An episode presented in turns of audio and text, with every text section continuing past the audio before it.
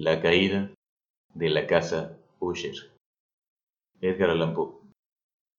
Octava parte. A pedido de Usher, lo ayudé personalmente en los preparativos de la sepultura temporaria. Ya en el ataúd, los dos solos llevamos el cuerpo a su lugar de descanso. La cripta, donde lo depositamos, por tanto tiempo clausurada que las antorchas casi se apagaron en su atmósfera opresiva, dándonos poca oportunidad para examinarla. Era pequeña, húmeda y desprovista de toda fuente de luz. Estaba a gran profundidad, justamente bajo la parte de la casa que ocupaba mi dormitorio. Evidentemente, había desempeñado, en remotos tiempos feudales, el siniestro oficio de mazmorra y en los últimos tiempos el de depósito de pólvora o alguna otra sustancia combustible, pues una parte del piso y todo el interior del largo pasillo abovedado que nos llevara hasta allí estaban cuidadosamente revestidos de cobre. La puerta, de hierro macizo, tenía una protección semejante. Su inmenso peso, al moverse sobre los goznes producía un chirrido agudo, insólito. Una vez depositada la fúnebre carga sobre los caballetes, en aquella región de horror, retiramos parcialmente hacia un lado la tapa todavía suelta del ataúd y miramos la cara de su ocupante.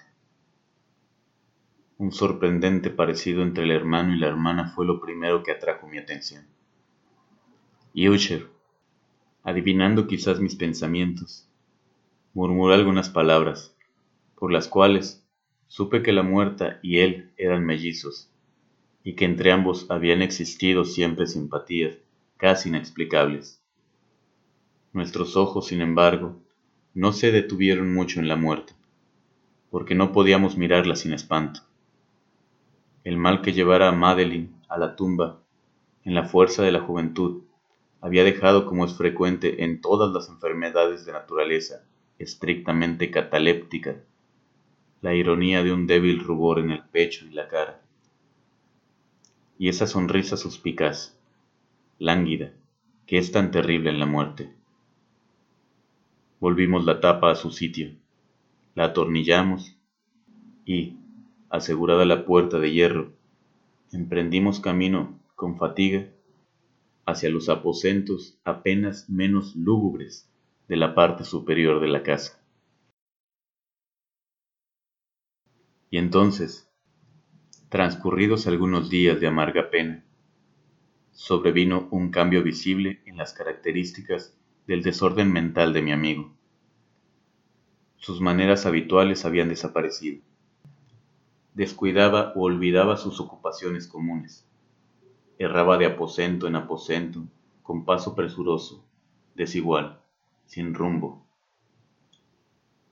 La palidez de su semblante había adquirido, si era posible tal cosa, un tinte más espectral. Pero la luminosidad de sus ojos había desaparecido por completo. El tono, a veces ronco de su voz, ya no se oía. Una vacilación trémula, como en el colmo del terror caracterizaba ahora su pronunciación. Por momentos, en verdad, pensé que algún secreto opresivo dominaba su mente agitada sin descanso, y que luchaba por conseguir valor suficiente para divulgarlo. Otras veces, en cambio, me veía obligado a reducirlo todo a las meras e inexplicables divagaciones de la locura pues lo veía contemplar el vacío horas enteras, en actitud de profundísima atención, como si escuchara algún sonido imaginario. No es de extrañarse que su estado me aterrara, que me inficionara. Sentía que a mi alrededor, a pasos lentos pero seguros, se deslizaban las extrañas influencias de sus supersticiones fantásticas y contagiosas al retirarme a mi dormitorio. La noche del séptimo u octavo día, después de que Madeline fuera depositada en la mazmorra, y siendo ya muy tarde, experimenté de una manera especial y con toda su fuerza esos sentimientos. El sueño no se acercaba a mi lecho, y las horas pasaban y pasaban. Luché por racionalizar la nerviosidad que me dominaba.